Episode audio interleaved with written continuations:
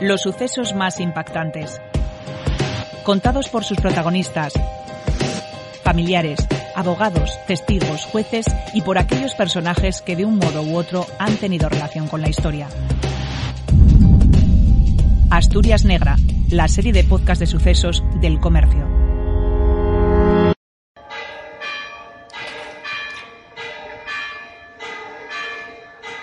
Este es el sonido de la guamba, la campana en activo más antigua del mundo, del siglo XIII, y suena desde la torre gótica de la Catedral de Oviedo.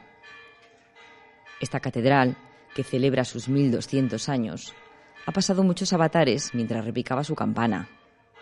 Fue víctima del incendio que desoló la capital asturiana en 1521, de un rayo en el siglo XVIII, de la Revolución del 34 y de la Guerra Civil Española.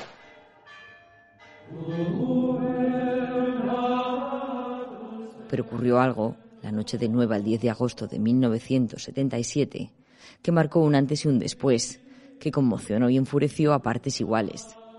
El robo y destrozo de la Cruz de los Ángeles, la Cruz de la Victoria y la Caja de las Ágatas, símbolos de Asturias. La mañana del 10 de agosto de 1977, Benito Gallego, entonces un joven canónigo que apenas llevaba un año y medio en este destino, caminaba con el veterano Ignacio Laizola por el interior del templo cuando algo llamó su atención. La torre románica se encontraba en obras, pero carecía de sentido una cuerda que colgaba desde un balconcillo. Enseguida se temieron lo peor. Algo muy gordo había ocurrido. Eso mismo pensó minutos antes Julia Artidiella, una empleada de la limpieza que fue la primer testigo del suceso. Entonces subimos, vimos la puerta abierta además, subimos y nos encontramos con toda la escena ¿no? de, de la Cámara Santa, las cruces rotas, la caja de las ágatas también eh, pues un poco pelada y, claro nos dimos cuenta enseguida que había habido ahí un robo y además bueno pues nos parecía muy, muy elemental todo, muy brutal.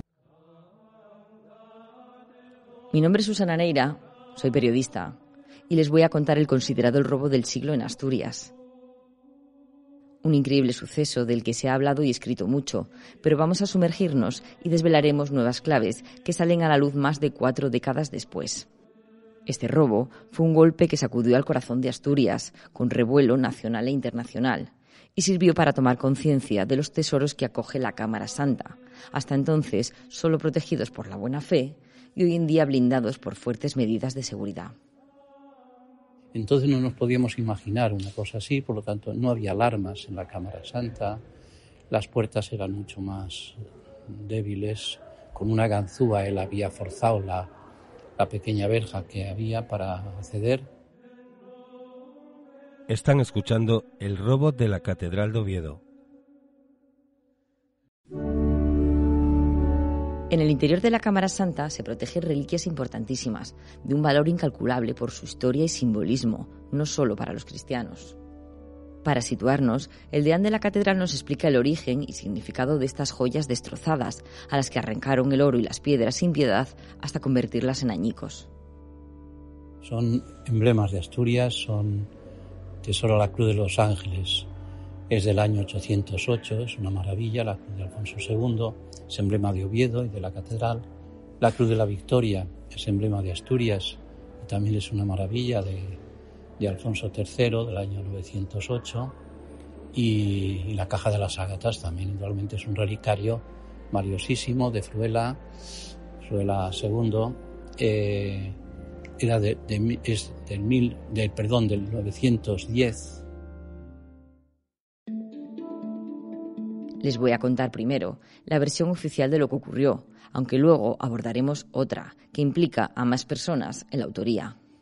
Empezaremos por la presentación del único condenado, un joven que hasta más tarde no sabría que había cometido uno de los robos más lamentados de Asturias. José Domínguez Saavedra era gallego, natural de Pollo, Pontevedra. Con 19 años, cuando cometió este robo, ya había pasado por varios reformatorios y por la cárcel. La tarde del 9 de agosto de 1977 se adentró en la Catedral de Oviedo como un visitante más y se ocultó hasta su cierre, con la intención de apropiarse de la recaudación de los cepillos y algún que otro bien de valor.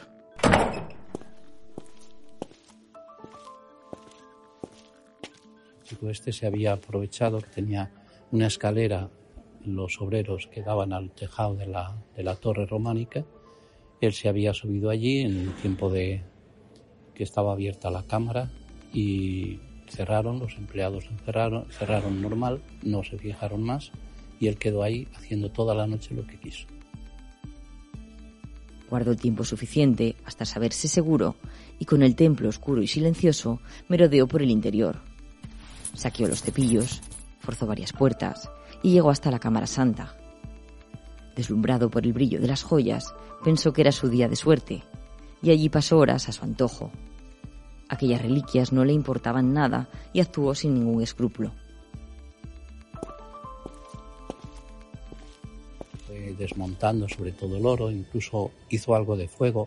Creímos que sería para derretir el oro o algo así, no nos explicamos de otra manera. Habría alguna lata de, conservas vacía, quiere decir que estuvo horas tranquilo ahí haciendo esa operación. A primera hora de la mañana, cargado con todo lo que había extraído en una bolsa, abandonó el templo religioso y puso rumbo a Gijón en un taxi. En una escombrera de la calzada escondió parte del botín y con el resto partió a Portugal. Sí, desde entonces pues empezó a buscar el tesoro que se había llevado y al ladrón que lo había. Enseguida los policías se dieron cuenta que era alguien muy no era profesional eso es lo que se les ocurrió y les ocurría a cualquiera, tal como estaba aquello. Mientras Domínguez Saavedra escapaba, Benito Gallego seguía sin dar crédito a lo ocurrido. Aquello sobrepasó a todos. Joyas únicas e irrepetibles, con gran valor histórico y artístico, habían quedado destruidas. A la mañana siguiente, el periódico decano de Asturias, El Comercio, tituló lo ocurrido así: Brutal insulto a Asturias y la prensa internacional habló de un ataque a España. Nadie daba crédito, la indignación era mayúscula. No solamente pues para los cristianos, sino para toda Asturias. ¿no? Enseguida hubo una reacción muy alarmada, pero positiva. La sociedad asturiana, herida en su orgullo, salió a la calle para protestar el día 18 de agosto. Una gran concentración convocada por la Asociación de Amigos de la Catedral, reunió a más de 4.000 personas en Oviedo. En aquellos momentos el enfado era enorme. Cargaron incluso contra la Iglesia, preguntándole por qué estos símbolos de Asturias, con tantísimo valor, habían estado tan desprotegidos. Atacaba al cabildo porque no había cuidado, no había protegido. Sí, tuvimos una manifestación un día muy, muy llena la plaza, en fin, creo que no era justo porque es que el clima era ese, no, no sé, de confianza absoluta, ¿no? Y bueno, nos pasó y eso nos, nos eh, llevó pues a, a tenerlo en cuenta y a cuidarlo ya con una mayor profesionalidad. El DEAN, más de cuatro décadas después, opta por una lectura positiva. Siempre yo suelo acudir mucho a San Pablo, que dice que todo para bien todo lo que Dios permite y quiere a los que aman a Dios, todo es para bien. Y es que yo pienso que efectivamente fue un despertar de, Asturias eh, para darse cuenta de lo que tenían aquí o teníamos aquí. Y entonces se empezó a cuidar mucho más y a proteger mucho mejor. A Domínguez Saavedra lo pillaron en Portugal intentando regresar con parte de lo robado a España. Cuando lo localizaron, soltó el botín y huyó, pero días más tarde lo detuvieron a robar en una iglesia de Oporto. Habían pasado 34 días del saqueo en Oviedo. Agustín Santarúa, un periodista vilesino, acudió al país vecino para entrevistar al ladrón y allí este le confesó su temor porque ningún abogado asumiera su defensa en Oviedo. Entonces el periodista le dio el nombre de un joven letrado que años más tarde sería alcalde de Oviedo y eurodiputado era Antonio Masip. Agustín Santarrúa le dijo, le dijo este Ramírez Saavedra, no, en Oviedo no me va a defender nadie. Y, Agustín Santarro dijo, sí, yo soy un chaval que es capaz de defenderte a ti y a cualquiera. El ladrón declaró ante las fuerzas de seguridad que había actuado solo y que otra parte de lo robado, lo que no llevaba en ese momento de la detención, se encontraba en Gijón, escondido en esa escombrera de la calzada. Sus indicaciones permitieron hallar más piezas. Y desveló algo a su abogado que no figura en la sentencia, algo que cambia los hechos tal y como han pasado a la historia. La sentencia no tiene nada que ver con los hechos ocurridos. Lo digo tantos años después. Yo como abogado defensor me callé, pero mm, dieron probado que había sido una persona y fueron y fueron tres personas. Es decir, que Domínguez Saavedra le contó que no fue un robo en solitario. Al parecer, este gallego, que ya se había apropiado de los cepillos en otras iglesias antes, merodeó días atrás en compañía de otras dos personas. Quizá todo fuera mucho más planificado de lo que parecía en su momento. Pero él, él fue eh, inspirado por una persona extranjera que lo conoció cerca de la Catedral de Soria y que le, le animó y le indujo al robo, ¿no? Masip guarda el secreto sobre la identidad de esos otros protagonistas, respetando el silencio de su cliente sobre esa colaboración. Siempre hay un código de silencio en ese tipo de cosas, ¿no? El abogado destaca un montón de irregularidades durante el proceso, como su declaración en Portugal sin intérprete, la extradición de Domínguez Saavedra, o que no se tomara declaración al taxista que lo trasladó o los trasladó, según esta versión, a Gijón.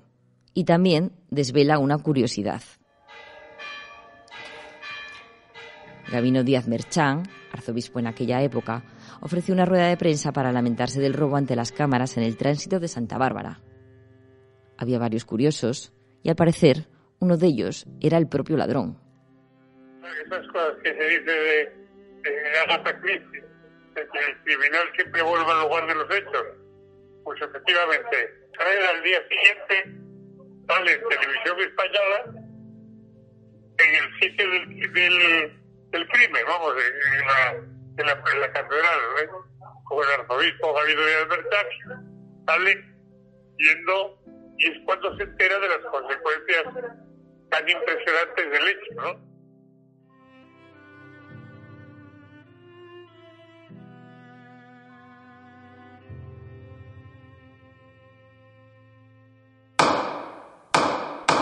El juicio generó mucha expectación y terminó con un momento que pasará a la historia, cuando el detenido, en el alegato final, pidió públicamente perdón a Asturias por arrancarle las reliquias. Estas fueron sus palabras. Pido perdón a los asturianos porque no sabía lo que hacía. Pero no comprendo por qué a mí me piden 30 años de cárcel por haber robado aquí y en Zamora, cuando los implicados en Matesa y en tantos otros casos están en libertad.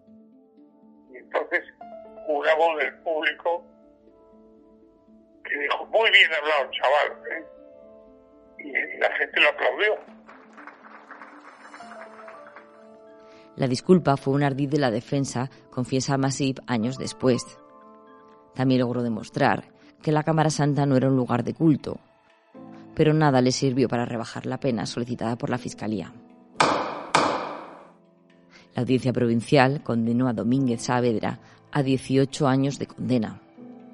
Cumpliría 10 en la antigua prisión provincial de Asturias, en Ciudad Naranco.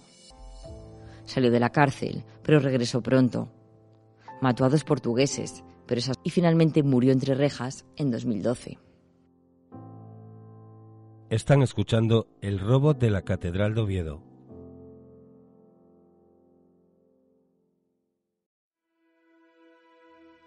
De forma paralela, el gran reto era reconstruir esas valiosas piezas, esos símbolos de Asturias absolutamente destrozados.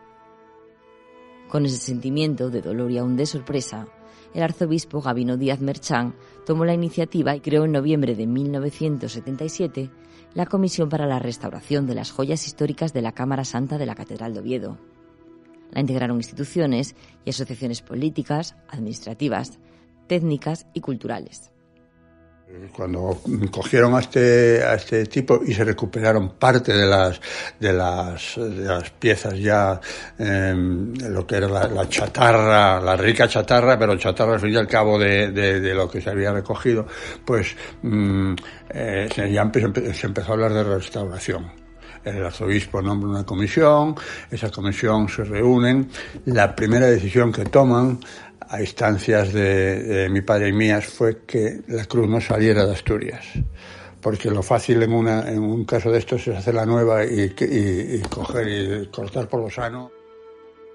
Quien habla es Carlos Álvarez, el hijo de Pedro Álvarez, ambos reputados joyeros y con un papel fundamental en la reconstrucción de las reliquias.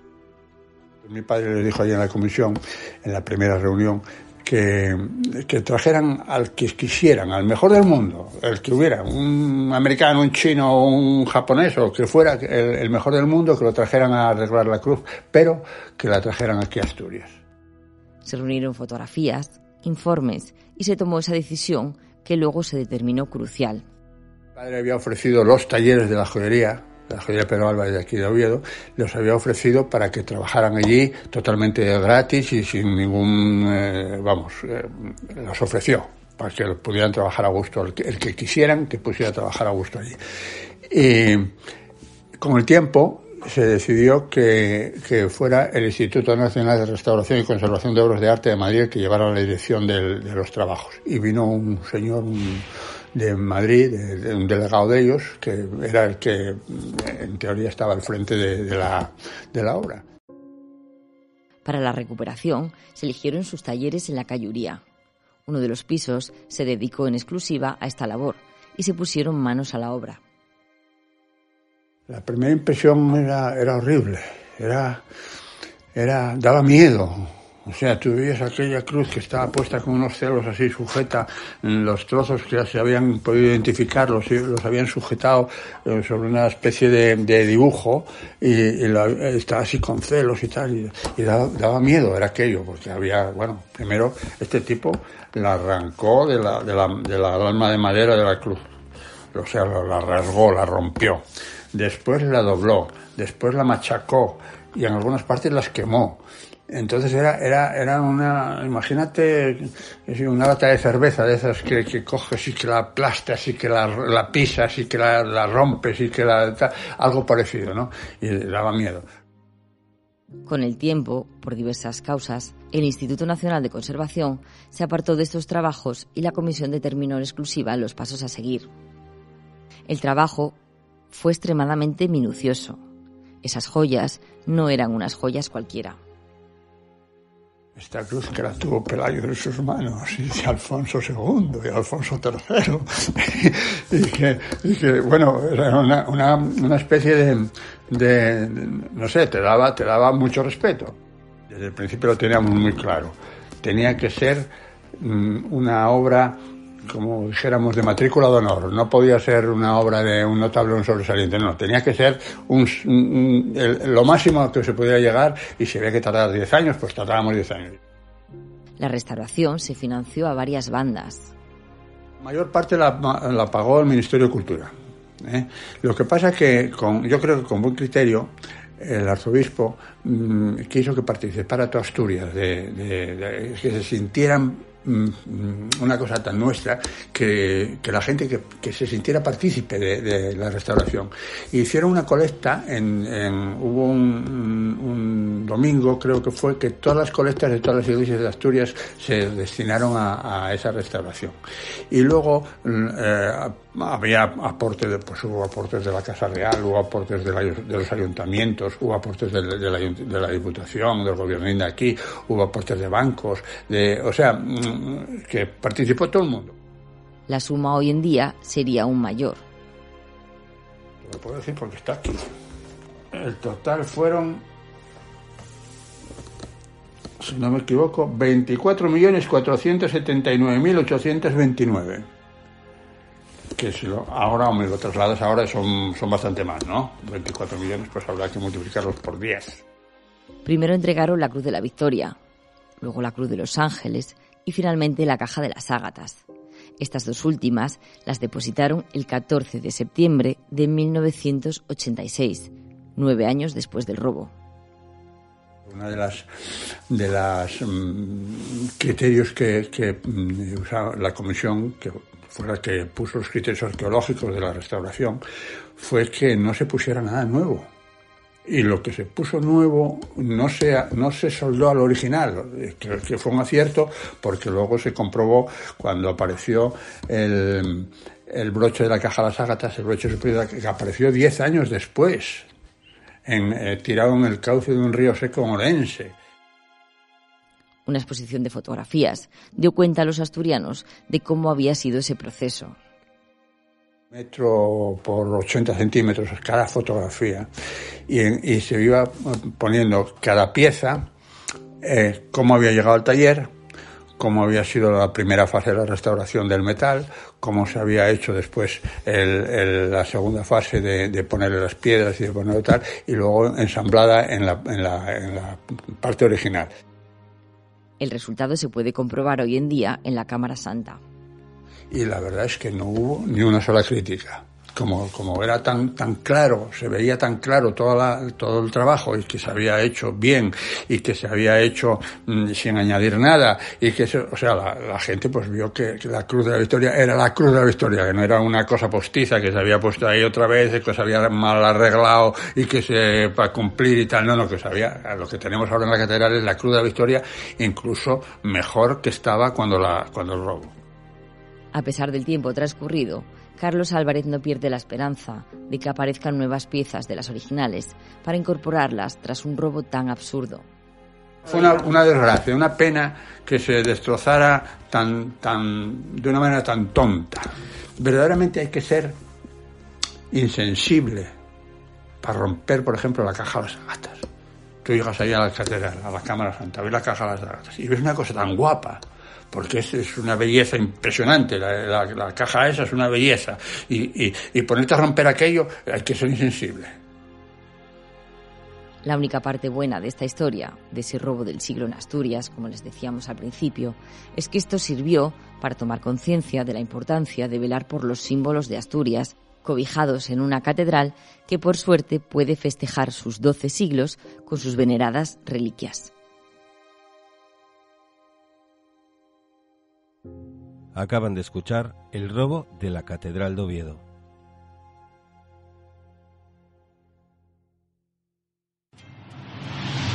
Este podcast ha sido realizado por Susana Neira en la producción y redacción y Carmen Muñiz en el montaje técnico. Para escuchar más episodios de Asturias Negra, visita elcomercio.es.